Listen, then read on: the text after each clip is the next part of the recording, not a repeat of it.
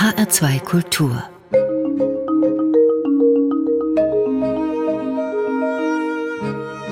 Doppelkopf am Tisch heute mit Dietrich Schulze-Marmeling, Fußballkundiger, kritischer Beobachter des Fußballgeschehens über Jahrzehnte hinweg, Autor zahlreicher Bücher, vor allem über die soziale und politische Geschichte des Fußballs und zuletzt Verfasser eines Buches mit dem Titel Boykottiert die WM in Katar, hinter dem auch eine ganze Initiative steht. Guten Tag, Dietrich Schulze-Marmeling. Guten Tag.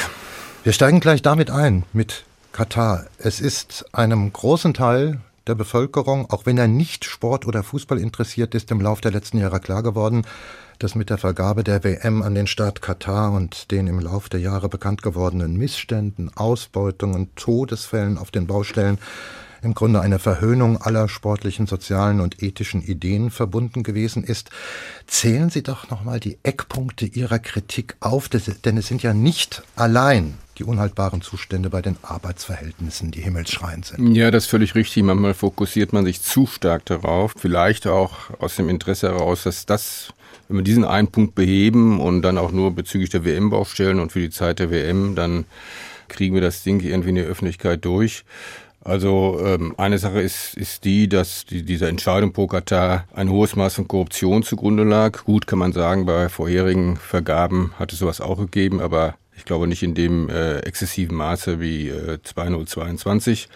Wenn man sich anschaut, wer damals für die abgestimmt hat im FIFA-Exekutivkomitee, das waren 22 von 24 Leuten. Zwei fehlten, weil sie von vornherein schon ausgeschieden waren, weil ihnen Korruption nachgewiesen worden war. Und von den anderen äh, restlichen 22 haben 20 anschließend Verfahren wegen Geldwäsche, Betrug, Korruption und so weiter und so fort am Hals gehabt.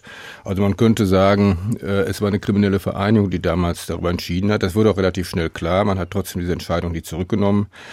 Dann Katar selber ist eine absolute Monarchie. Es gibt dort also keine politischen Parteien, es, es, es gibt keine Gewerkschaften. Es gibt ein Parlament, ein sogenanntes Parlament, für das aber nur abstimmen konnten Menschen, die schon über 30 sind und äh, die nachweisen konnten, dass ihre Vorfahren schon um 1930 auf äh, dem Boden des heutigen Katars residierten. Abgesehen davon hat der Emir dort eine Sperrminorität, also es kann nichts gegen den Emir entschieden werden. Es ist ohnehin nur eine beratende Versammlung. Die Störung der Frau ist äh, extrem fragwürdig. Die Homosexualität ist verboten in diesem Land, wird mit bis zu fünf Jahren Haft bestraft. Der Übertritt äh, vom Islam zu einer anderen Religion gilt als Kapitalverbrechen, auch wenn dort äh, das Todesurteil schon seit vielen Jahren nicht mehr ausgesprochen wurde. Keine Pressefreiheit und so weiter und so fort. Also ein ganzer Katalog von Dingen, wo man sagen kann, sie erfüllen nicht die Voraussetzungen einer, einer demokratischen, eines demokratischen Staates, einer demokratischen Gesellschaft. Sie haben das alles mit Ihrem Co-Autor Bernd Bayer akribisch dokumentiert in dem Buch, wie es zu dem Desaster kommen konnte von Anfang an, so wie Sie es auch gerade skizziert haben.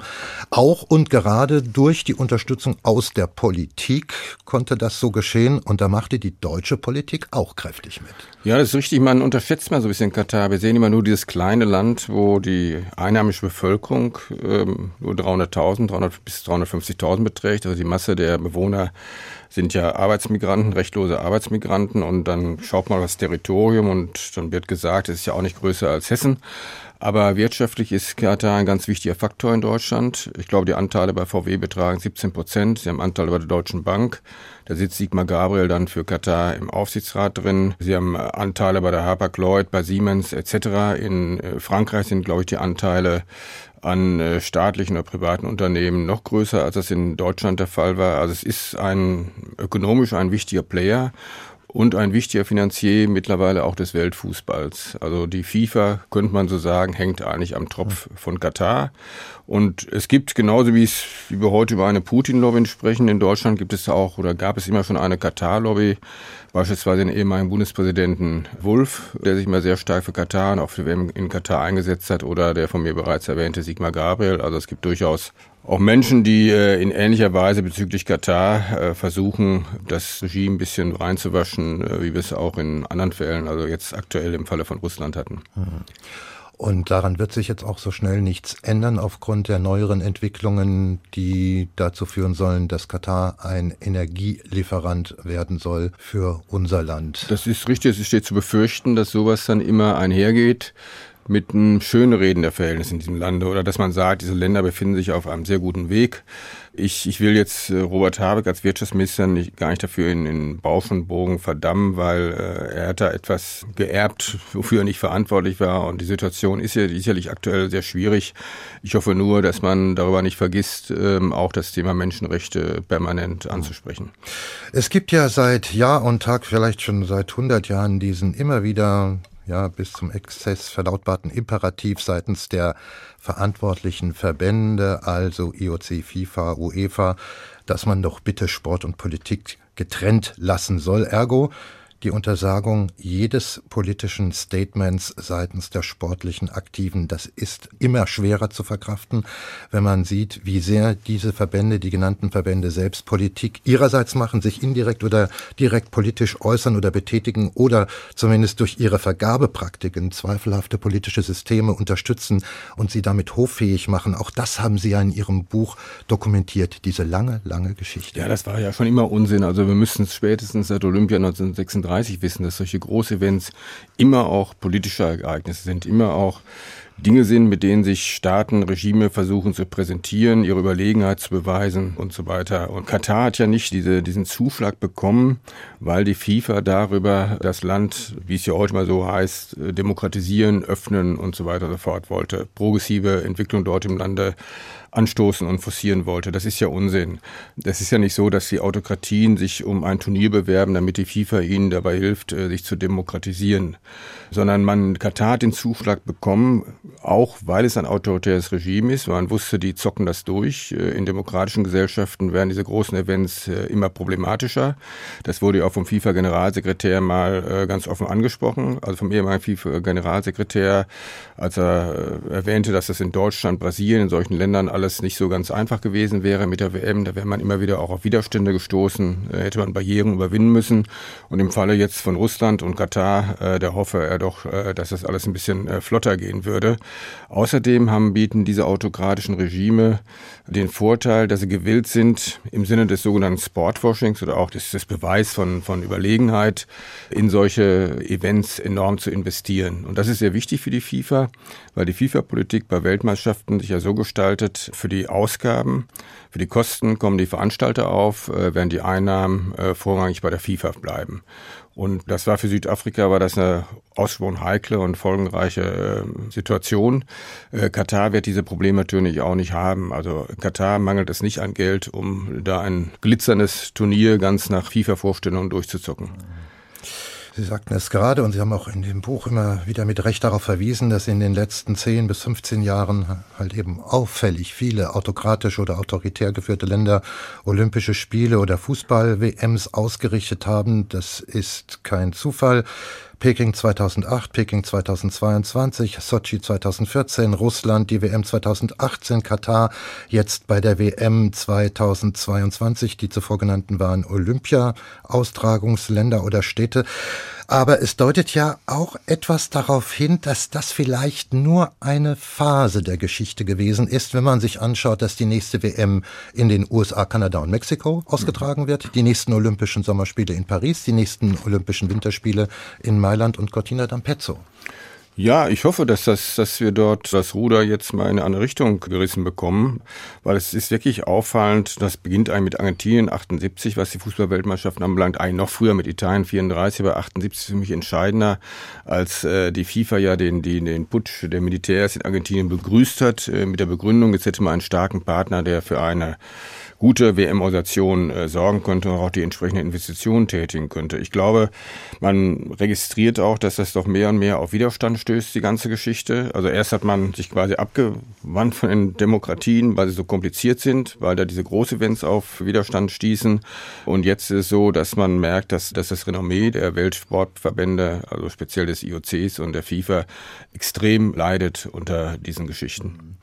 Dann entwerfen Sie doch mal ein Best-Szenario was sollten, was könnten künftig die Kriterien sein, damit ein Land, egal ob es um Olympische Spiele oder Fußball-Weltmeisterschaften geht, zur Bewerbung zugelassen wird oder wie eine Kandidatenkür integer vonstatten gehen könnte? Ich würde erstmal auf die Rangliste gucken bei den Ländern. Es gibt ja, gibt ja Ranglisten, was demokratische Rechte anbelangt, beispielsweise erstellt von der englischen Zeitschrift äh, Economist oder von Reporter ohne Grenzen, was die ähm, Pressefreiheit anbelangt. Es gibt auch aus der, der Bewegung der Schwulen- und Lesben-Communities gibt es auch äh, solche Ranglisten. Also welche Länder sind für uns sicher, welche nicht. Da würde ich mir erstmal anschauen, wo ein Land dort eigentlich rangiert.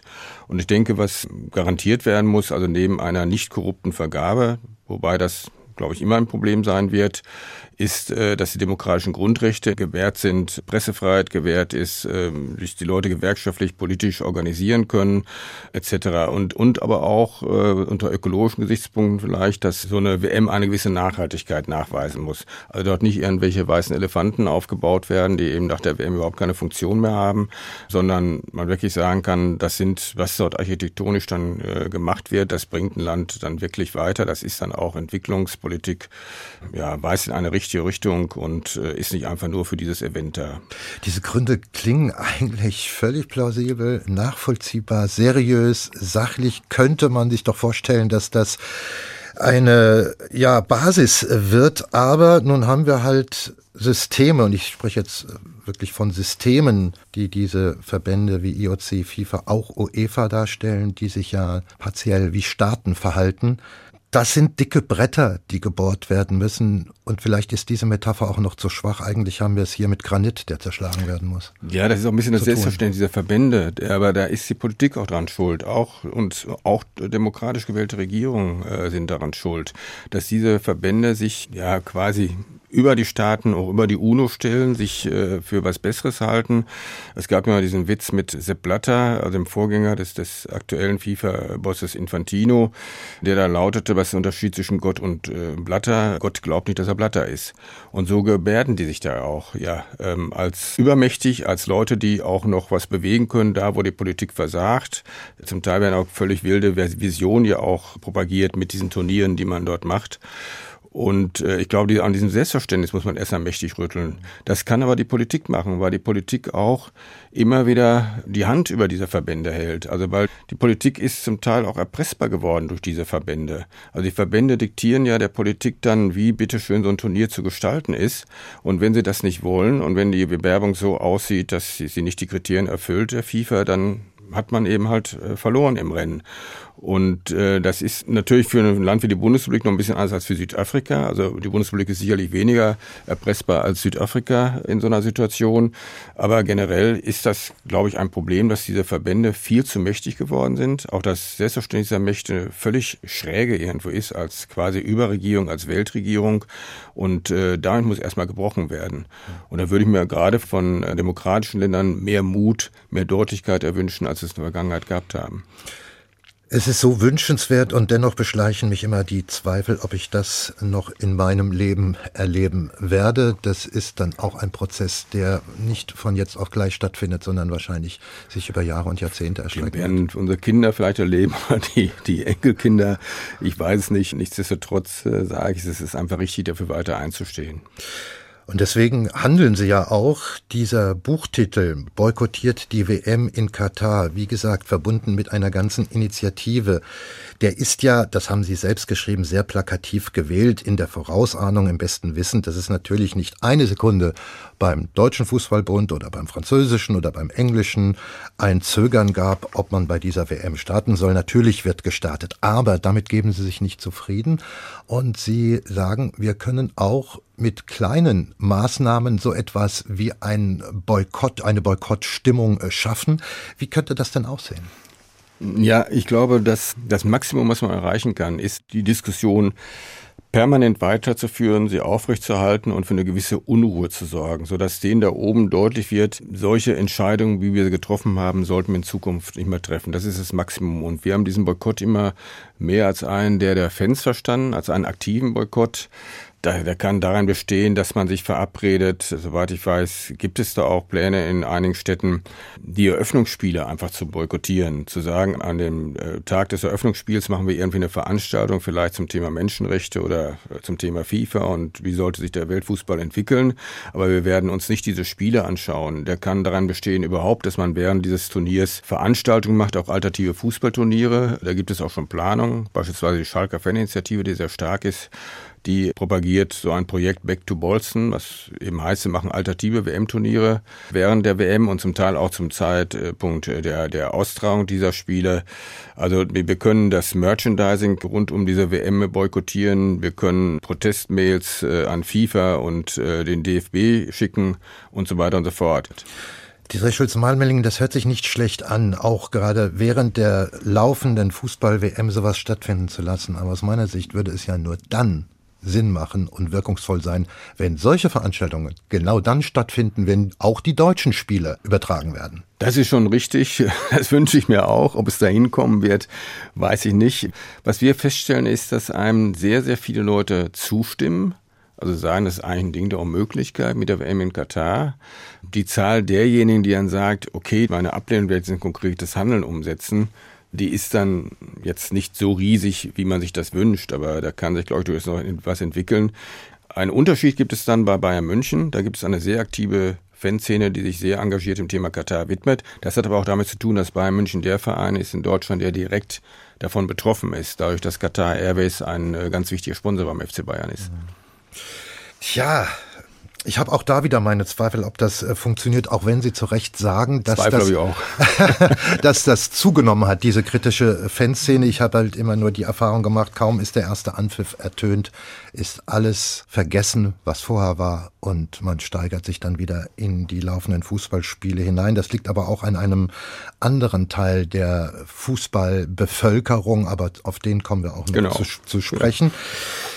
Wir machen Ihren ersten Musikwunsch. Dietrich Schulze-Marmeling, Carpet Crawler von Genesis haben Sie sich gewünscht. Dieser Titel führt ohne Zweifel zurück in Ihre Jugend. Mit, mit, mit welchen Erinnerungen?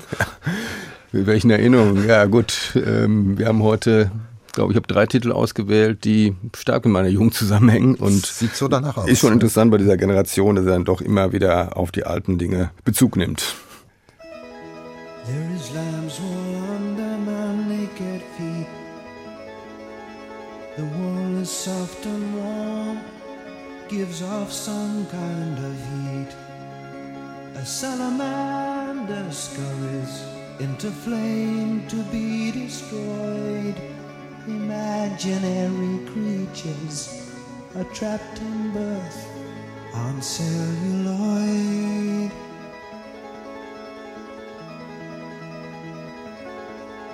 The fleas cling to the golden fleece, hoping they'll find peace. Each thought and gesture a caught in celluloid. There's no hiding in memory, there's no wrong to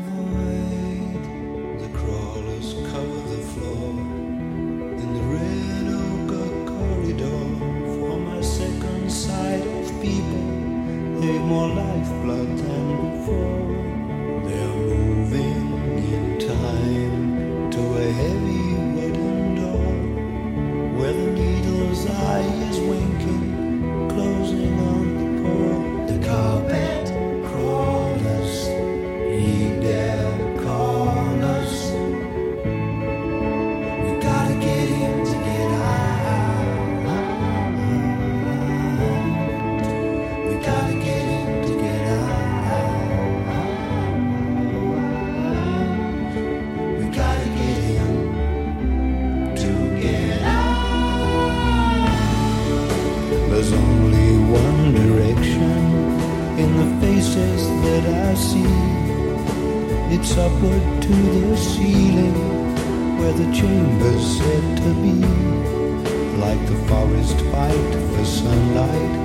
Takes root in every tree. They are pulled up by the magnet, believing they're free. Carpet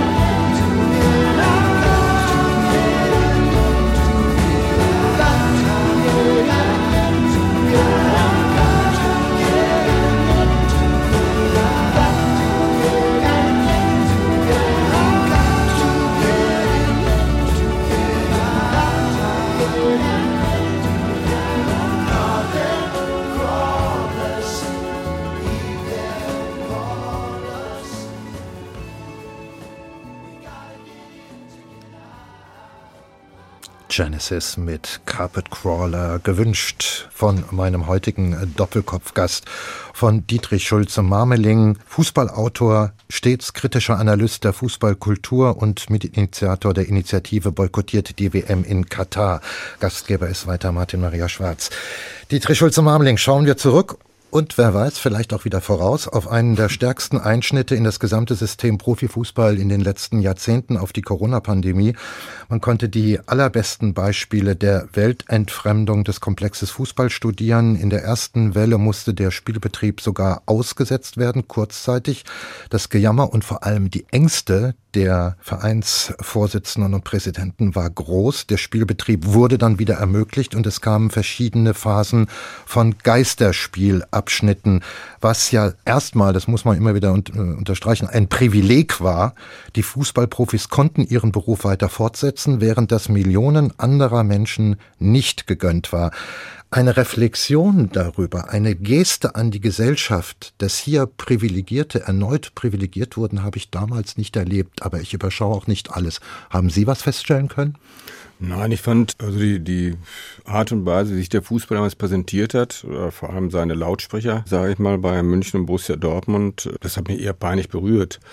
Wir hatten über die Jahre doch eine Entwicklung, wo viele Menschen, die vielleicht früher dem Fußball skeptisch gegenüberstanden, äh, jetzt auch das Positive am Fußball entdeckt hatten, akzeptiert hatten indem es leichter war, über Fußball zu sprechen, auch im eigenen kritischen Milieu. Und jetzt äh, kam so etwas. Und da merkte man, dass wieder mehr Fragen zum Fußball gestellt wurden. Also ich habe glücklicherweise auch mit vielen Menschen zu tun, die jetzt nicht so im Fußball drin sind wie ich. Und da kamen doch äh, viele kritische Fragen zu den Statements von Herrn Watzke oder von Herrn Rummenigge, die alle so den Anschein erweckten, als wüssten sie es besser als die Politik. Dieses Drängeln, was dort betrieben wurde, das ist, glaube ich, vielen Leuten aufgestoßen. Vielleicht nicht unbedingt den unmittelbaren Fußballfans, weniger, aber dem Rest der Gesellschaft. Und äh, das war also, das war keine Glanznummer, die dort abgeliefert wurde. was einen von außen auf dieses Geschehen Schauenden schon mal empören konnte, ich nehme mich da oder ich schließe mich da explizit mit ein, war die Ignoranz der Hauptbeteiligten, auch der Fußballprofis gegenüber einer Krise, die eine ganze Gesellschaft betraf, zum Teil hart betraf. Klar, ich weiß, es gab Ausnahmen, dass ein paar Spieler hier und da mhm. Geld spendeten, wie Leon Goretzka, der Nationalspieler, aber sonst herrschte aus meiner Sicht wenig Sensibilität für Dinge, die vielleicht mal wichtiger sind als das Spiel und das Bundesliga-Geschäft. Sie waren seinerzeit, glaube ich, nicht ganz so empört darüber. Ja, ich sehe, ich, ich glaube, dass ich, der Punkt ist bei mir, ich vergleiche immer mit dem, was früher war. Und äh, also mit früher meine ich jetzt mal 60er, 70er, 80er Jahre und welche Ignoranz damals bei unter Fußballprofis existierte. Bei deutlich geringeren äh, Gehältern, als es heute der Fall war. Und heute sehe ich dann doch, mein Name wurde ja schon genannt, Goretzka war sicher nicht der einzige, nicht der einzige, sehe ich da schon äh, kritischere Geister, die auch mal beim Tellerrand ihres Business hinwegschauen, die auch mal aus dieser Blase raustreten und äh, denen schon bewusst ist, in was für einer privilegierten Position sie in der Gesellschaft befinden und auch äh, versuchen, der Gesellschaft was zurückzugeben. Natürlich wird man sich im viel breiteren Maßstab wünschen, aber ich sehe da die Vereinsverantwortung immer mehr in der Pflicht als die Spieler. Also allein schon aufgrund ihres Amtes, auch vielleicht aufgrund ihres Alters. Wir haben bei den Spielern nun in der Regel ja mit sehr jungen Menschen zu tun, die sich auch noch ein bisschen in der Entwicklung befinden, sag ich mal. Ich weiß ja auch, wie ich mit drauf war, als ich noch Anfang 20 war. Und, und das war so, wie, wie, die, wie ich, also speziell wie Bayern München und äh, auch die, die Spitze von Borussia Dortmund damals äh, zunächst verhalten hat. Das fand ich schon irritierend. Aber Sie haben damals auch Dinge, auch hier im Programm von H2 Kultur, deutlich gemacht, wie die Fußballoberen die wirtschaftliche Bedeutung ihres Geschäfts eigentlich maßlos überschätzen. Sie haben das mal an, hm, ja, an ein paar ja. Zahlen deutlich gemacht. Ja, das ist immer so beliebt vom Fußball zu sagen. Also jeder Fußballclub kann natürlich auch für seine Stadt aufmachen, also welche Spin-off-Effekte so ein Heimspiel hat. Also wer alles davon profitiert, die Tankstellen, die Gastwirte, die ich, ich weiß nicht wer alles. Und äh, wenn man das dann ins Verhältnis setzt zu dem richtigen großen Business, dann muss man sagen, Fußball ist eben nicht so ein großes Business. Es ist im, im Sport ist es ein großes Business. Das äh, hängt auch damit zusammen, dass wir irgendwie diese Verbindung Sport, Business für ein bisschen verpönt halten, weswegen wir die Zahlen dann größer machen, vielleicht als sie sind auch manchmal, wenn man sie im Verhältnis jetzt eben zu, zu anderen äh, Sparten. Ähm, sie haben einen Vergleich aufgemacht mit der... Ja, ich glaube, es war mit der Hundefutterindustrie genau. in England. Da gab es so in England, das glaube ich, die, die Hundefunterindustrie in England dann doch auch mehr Umsätze selbst als die Premier League. Und äh, also das, wie gesagt, aber man sieht das nie im Verhältnis, man sieht das im Verhältnis dann zu anderen Sportarten. Man sagt, die verdienen so viel und was ist mit diesen ganzen Amateursportlern oder was ist mit denen, die die, die weniger lukrativen Sportbranchen unterwegs sind. Aber der Fußball selber möchte sich ja immer dann gern auch mit den Großen außerhalb des Sports vergleichen und da wird dann manchmal maßlos übertrieben, die Bedeutung. Das System Fußball ist krank, sagten Sie damals in einem Interview, weil eben offenkundig wurde, wie stark die Eskalation der Spielergelder fortgeschritten ist, wie sehr die Vereine am Tropf der Fernsehgelder hängen, wie alles im Grunde auf tönernen Füßen steht. Damals gab es noch mal kurzzeitig so ein Aufflackern, als würde bei diesen äh, Vereinen, bei diesem Fußball, beim Fußballgeschäft, beim System Fußball so eine Art Gewissensprüfung stattfinden. Der von Ihnen schon erwähnte Karl-Heinz Rummenigge sagte sowas, ja, so kann es nicht weitergehen. Auch der Manager von Hertha BSC, Freddy Bobic, war so zu hören und man konnte ja fast glauben, oh, da kommt eine neue Phase der Demut. Nichts da. Kürzlich brachte ein Magazin ans Licht, es hat sich überhaupt nichts geändert, es geht immer so weiter, bis auf das ein paar Vereine halt eben mal 30 Millionen Euro weniger Einnahmen haben und irgendwie anders kalkulieren müssen.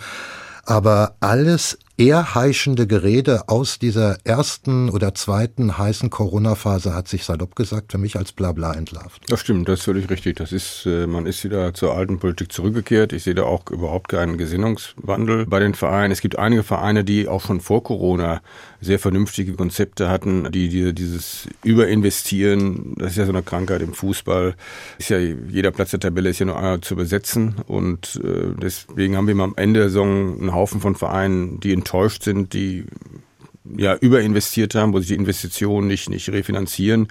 Wie gesagt, es gibt so ein paar Vereine, Mainz, Freiburg, würde ich da vor allem nennen, äh, die das sehr vernünftig machen, aber auch schon vor der Corona-Krise sehr vernünftig gemacht haben. Aber insgesamt sehe ich da noch, noch keine große Korrektur im Profifußball. Es kamen mehrere Phasen, wie schon gesagt, von Geisterspielen, also Spiele ohne Zuschauer, die uns in zehn Jahren wahrscheinlich völlig fremd vorkommen, wenn wir zurückschauen, vielleicht aber auch nicht. Aber auf jeden Fall mit einer Erkenntnis, wenn wir uns jetzt mal wieder mit dem Fußball selbst beschäftigen, dass die eigentlich auch wiederum so verblüffend nicht ist, nicht für den, der selber Fußball gespielt hat, dass die Qualität des Spiels ohne Zuschauer nicht gelitten hat sondern nur die Qualität des Erlebnisses Fußball. Das ist völlig richtig. Also ich habe das am Anfang sogar, es klingt jetzt ein bisschen blasphemisch, auch genossen, dass äh, keine Zuschauer da waren. Und ich hatte das Gefühl, beispielsweise bei Borussia Dortmund, da war ein Spiel, ich glaube, es war gegen Schalke, wo ich mir nicht sicher war, ob sie dieses Spiel so gespielt hätten mit Zuschauern, weil die Zuschauer ja auch, die feuern nicht nur an, sondern es ist auch Druck. Ne? Die Interaktion zwischen Fans und, und, und Spielgeschehen und Spielern ist ja nicht immer nur gesund. Und äh, deswegen am Anfang, ja, war das okay, war das eben halt, war es nur komisch, dass es in großen Stadien stattfand. Das hätte man auch dem Dorfplatz zelebrieren können und man immer diese merkwürdige Akustik hatte dann dadurch. Äh, nach einigen Wochen war es natürlich auch schon leid, aber am Anfang merkte ich, okay, du fokussierst dich jetzt einfach jetzt mehr aufs Spiel. Da sind wir wieder bei den, ja, ich nenne sie so einfach die Fußballspezialisten, die es vor allem am Spiel interessiert sind und nicht an dem gesamten Remi-Demi drumherum. Für die waren das keinerlei Einschränkungen am Vergnügen an diesem Spiel. Ja, Wir kommen ja. zu einem zweiten Musiktitel, der wird wieder in dieselbe Zeit, die Drehschulze Marmeling. Ja. Sie haben es schon angekündigt, dass das alles irgendwo aus einem Zeitraum stand. Mark Knopfler mit Silvertown Blues. Das legen Sie auch noch heute auf? Das lege ich auch noch heute ja. auf, ja. Das ist ja sogar fast etwas jünger. Also, ich weiß nicht, wie alt das jetzt ist, aber ähm, das ist ja nach der Jahrtausendwende.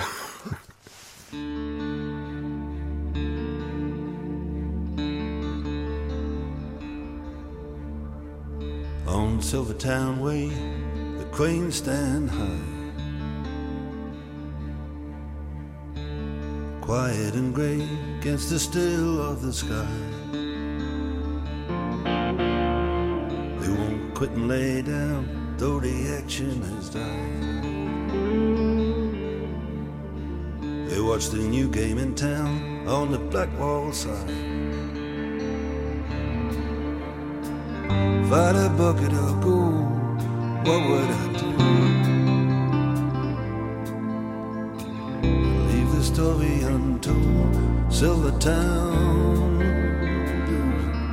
going down in Silver Town, down in Silver Town, going down in Silver Town, down in Silver Town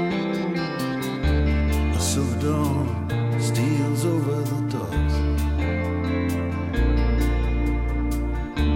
A truck with no wheels up on cinder blocks.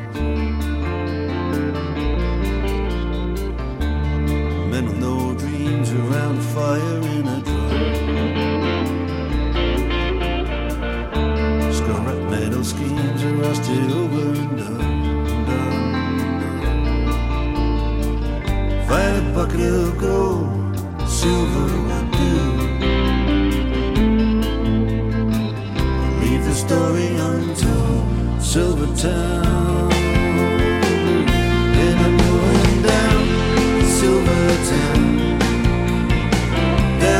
Silver Town.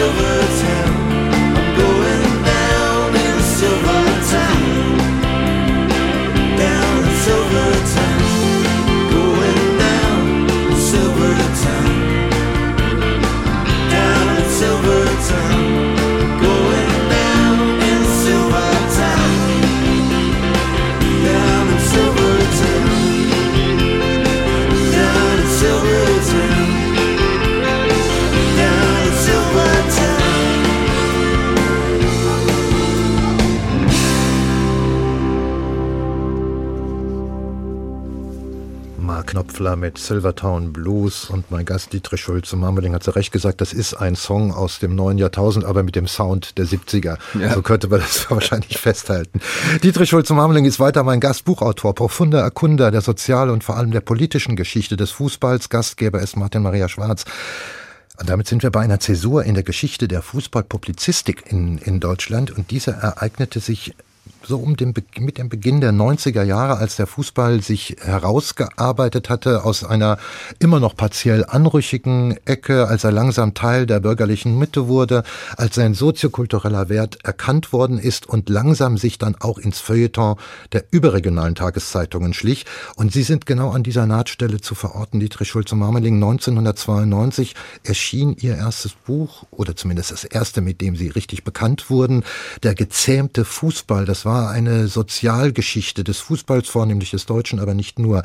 Was hatte Sie persönlich damals dahin gebracht, das gesamte Geschehen, diesen Komplex Fußball mal aus einer ganz anderen, hierzulande allzu lang vernachlässigten Perspektive anzugehen und zu betrachten? Also ich bin immer ein sehr politischer Mensch gewesen und schrieb ja auch vor über politische Themen, äh, unter anderem über Nordirland, aber auch über äh, Friedens- und Konfliktforschungsthemen, Abrüstung und so weiter und so fort. Sie waren in Nordirland, das ist wichtig. Genau, Sie haben da ein Jahr verbracht. Genau, ja. ich habe da äh, anderthalb Jahre in Nordirland ja. verbracht.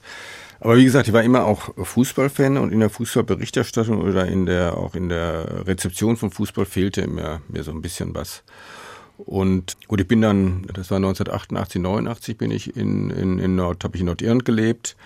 Und in dieser Zeit ereignete sich dann im Mai 89 das Unglück in Hillsborough, also wo beim Pokal-Halbfinale äh, Liverpool gegen Nottingham in Sheffield über 90 Liverpool-Fans ums Leben kamen. Auch weil man die Fans, also die damals primär noch aus dem Politage-Milieu kamen, letztendlich wie, wie Vieh behandelt hatte.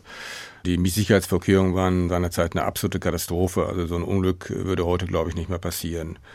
Und wie dieses Unglück dann rezipiert wurde in England, das wurde dann auch eingeordnet in andere gesellschaftliche Entwicklungen, die sich damals im England zutrugen. Äh, Stichwort Thatcherismus. Das hat mich auf eine Idee gebracht, zu animiert, einfach anders über Fußball zu schreiben, als das bislang der Fall war. Und das hat dann erstaunlich viele positive Rezensionen provoziert und wurde abgefeiert als, ja, als Start einer, einer neuen, einer anderen Fußballliteratur. Und daran haben sich dann andere Bücher angeschlossen und sich letztlich dieses Fußballprogramm entwickelt und wo ich zunächst dachte, das ist eine singuläre Geschichte, ich schreibe jetzt dieses Fußballbuch, aber dann mache ich wieder was anderes, äh, hat sich dann was völlig anderes ergeben, dass ich eben dann nur noch Fußballbücher geschrieben habe oder fast nur noch Fußballbücher geschrieben habe. Und damit ganz vorne mit dabei gewesen sind, als sich diese intellektuelle Aufwertung des Sports vollzog und dann auch neben ihnen andere Autoren an demselben Strick mitzogen. Ich nenne nur mal ein paar, Hadi Kröne, Helmut Böttiger, Christoph Biermann, Ronald Renk, alles noch Namen, die heute immer noch aktiv sind, publizistisch und schreiben. Es wurde also ein richtiges Genre daraus.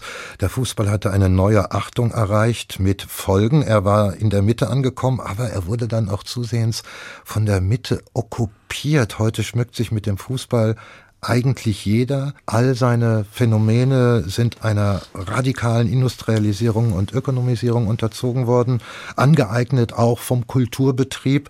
Es hat also nichts Besonderes mehr, sich als Liebhaber dieses Sports zu offenbaren. Ja, es hat so, so seine positiven und äh, seine negativen Seiten. Und äh, die Wende kam für mich 1990 mit der WM in Italien.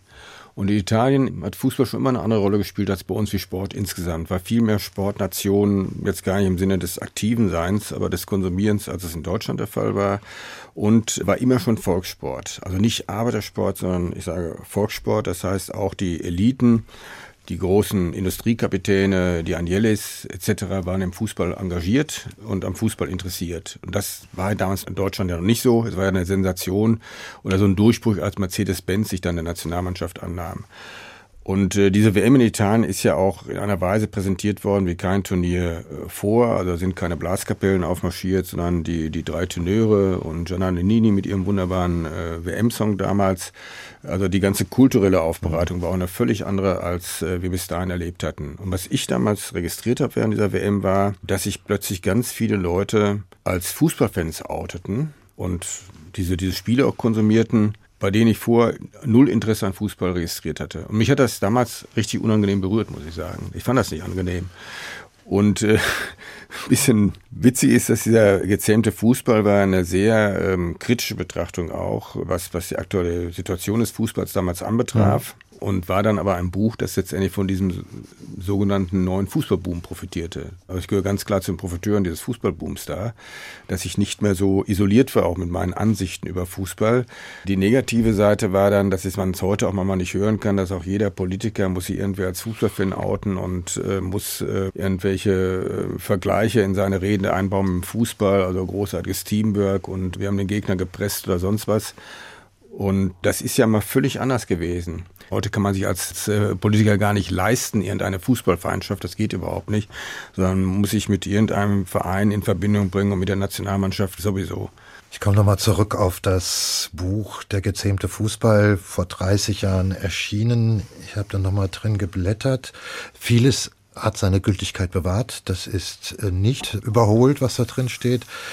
Aber es gibt auch ein paar interessante Aussagen auf die Zukunft hin geschrieben und da fällt der Satz, trotzdem bleibt es fraglich, ob das Spiel die neuen Herausforderungen, vor allem den scheinbar unaufhaltsamen Siegeszug der Marktwirtschaft im Profifußball unbeschadet übersteht. Zitat Ende. 1992 geschrieben. 30 Jahre später lässt sich feststellen, obwohl es sich noch schlimmer entwickelt hat mit der, mit der marktwirtschaftlichen Unterwanderung des Sports. Nicht zuletzt, weil weltweit äh, Autokraten den Fußball, sprich ganze Vereine gekapert haben. Das Spiel selbst hat das anscheinend tatsächlich unbeschadet überstanden. Wie ist das zu erklären bei, bei dem Gebaren von der Mehrheit der Fußballfunktionäre, bei all der Maßlosigkeit, die damit verbunden ist, angesichts der Tatsache, zum Beispiel, dass Bayern München zehnmal hintereinander Meister wird? Das Spiel selbst hat es tatsächlich unbeschadet überstanden. Ja, es ist ein, verglichen auch mit anderen Ballspielen, ein, ein Spiel mit einfachen, durchschaubaren Regeln. Und ich glaube, solange wir die nicht ganz gravierend ändern, wird die Faszination des Spiels auch, auch bleiben. Und selbst wenn das nicht passiert, mir fällt dann immer wieder das alte herbergische Bon mot ein. Warum gehen die Menschen zum Fußball? Ja, weil sie nicht wissen, wie es ausgeht. Ich meine, dass das immer noch gilt und dass es das Unkalkulierbare, was diesem Sport eigen ist, immer noch gibt. Und ich glaube, es entsteht immer wieder neu eine Spannung. Und wenn Bayern München 22 Mal hintereinander deutscher Meister wird, so wird man sich doch fragen, ja, vielleicht klappt es beim 23. Mal nicht. Und wieder ist die Spannung da.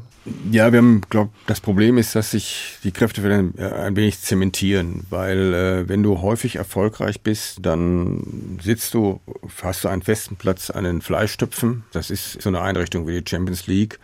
Und über äh, die Einnahmen, die du dort generierst, kannst du deine nationale Machtstellung zementieren, äh, immer wieder aufs Neue bestätigen.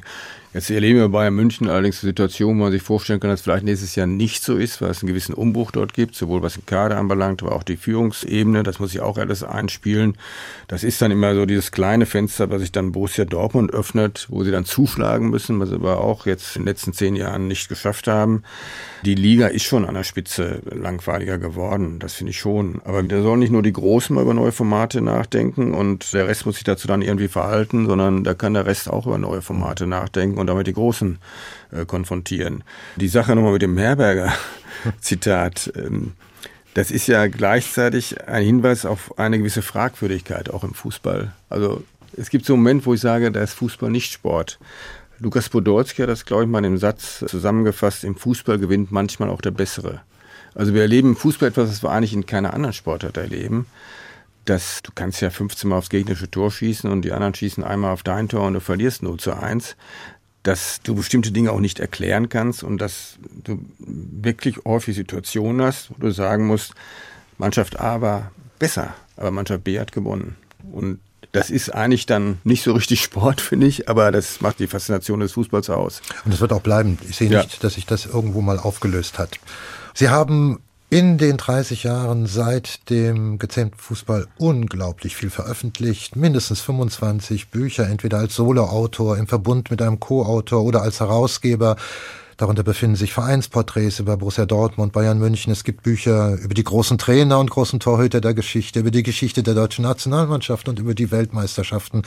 Das Wichtigste für Sie, aber so haben Sie es mal gesagt, war dieses Buch, wo Sie Herausgeber und Mitautor waren über die Geschichte der Juden im deutschen und internationalen Fußball. Wieso ist das so ein großes Anliegen für Sie gewesen?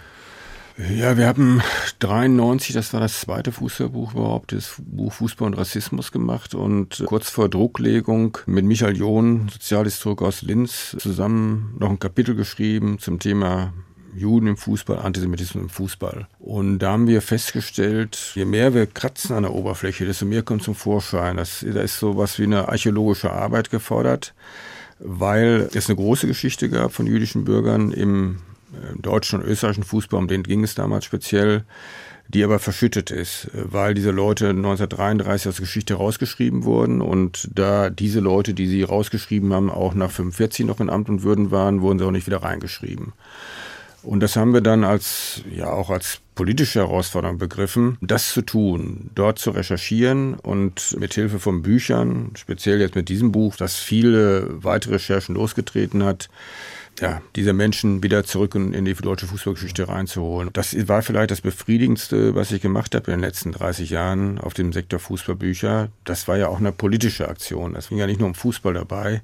Und dass uns das wirklich gelungen ist. Und es sind ja unzählige Bücher, äh, auch hier, was, was Hessen als Eintracht Frankfurt anbelangt, zu diesem Thema dann anschließend erschienen. Fast an jedem Profistandort äh, wurde recherchiert, was gibt es da in der Geschichte des einen Vereins, wie äh, verhielt es sich mit unseren einen jüdischen Bürgern, wie verhielt sich äh, das äh, Verhältnis unseres Vereins zu diesen jüdischen Bürgern, äh, was ist aus denen geworden. Ja, und das ist eine absolut großartige Sache gewesen. Und von daher ist das für mich auf jeden Fall das wichtigste Buch, was ich gemacht habe. Zum Schluss nochmal Sie als Genießer des Spiels gefragt. Sie gehören derselben Generation an wie ich. Ein paar Jahre trennen uns, aber das spielt da keine Rolle. Das heißt, wir teilen dieselbe Seherfahrung des modernen Fußballs, haben spätestens mit den 70er Jahren wachen Auges geschaut. Immer spannend zu wissen, welche Spielkultur, welche Interpretation dieses Spiels Fußball auf höchstem Niveau einen am meisten fesselt. Ich mache mal die Vorlage. Bei mir ist es über diesen gesamten Zeitraum betrachtet das Tiki-Taka genannte Spielsystem, das die Spanier nach 2006 bis 2012 zelebrierten. Das war für mich das Beste, was ich je gesehen habe. Bei Ihnen? Ja, ich kann mich sogar anschließen. Ich greife noch ein Stück zurück. Äh, Ajax Amsterdam. Also ich bin ein bisschen durch Ajax sozialisiert worden, Anfang der 70er Jahre, durch den Fußball, den spielt, den sogenannten totalen Fußball. Und es hat ja dann so ein Kulturtransfer stattgefunden, dieses Fußballs nach Barcelona über die Figur Johann Cruyff, die ich auch mal sehr bewundert habe, über die ich auch ein Buch geschrieben habe. Und Guardiola hat ja bestimmte Elemente einfach übernommen des Cruyffschen Fußballs. Nicht alle, war noch ein bisschen anders als Guardiola. Aber da bin ich mir mal richtig dankbar für, dass ich solche Teams wie das frühe Ajax und den FC Barcelona unter Pep Guardiola, auch den FC Barcelona unter Johann Cruyff Anfang der 90er Jahre, dass ich das erleben durfte, sehr sehen durfte. Also bin ich sehr dankbar für. Ich auch. Dietrich Schulze-Marmeling, ich danke Ihnen sehr für Ihr Kommen zum H2 Doppelkopf. Sie haben noch einen dritten Musikwunsch, Pink Floyd mit Marooned. Haben Sie mal Pink Floyd live gesehen? Ja, ich habe sie damals live gesehen, The Wall in Dortmund, Westfalenhalle, und ich habe mich auch mal an einem Buch bei Pink Floyd äh, versucht und das war auch zur Hälfte eigentlich schon fertig. Aber dann kam so viel Fußballaufträge rein, dass ich nicht exekutieren konnte. Irgendwo liegen noch die alten Disketten, wirklich Disketten mit den Texten bei mir herum. Aber ich glaube, zu diesem Buch wird es nicht mehr kommen, angesichts Leider des nicht. anderen Themas. Leider nicht. Vielen Dank. Und vom Doppelkopf verabschiedet sich Martin Maria Schwarz. Tschüss.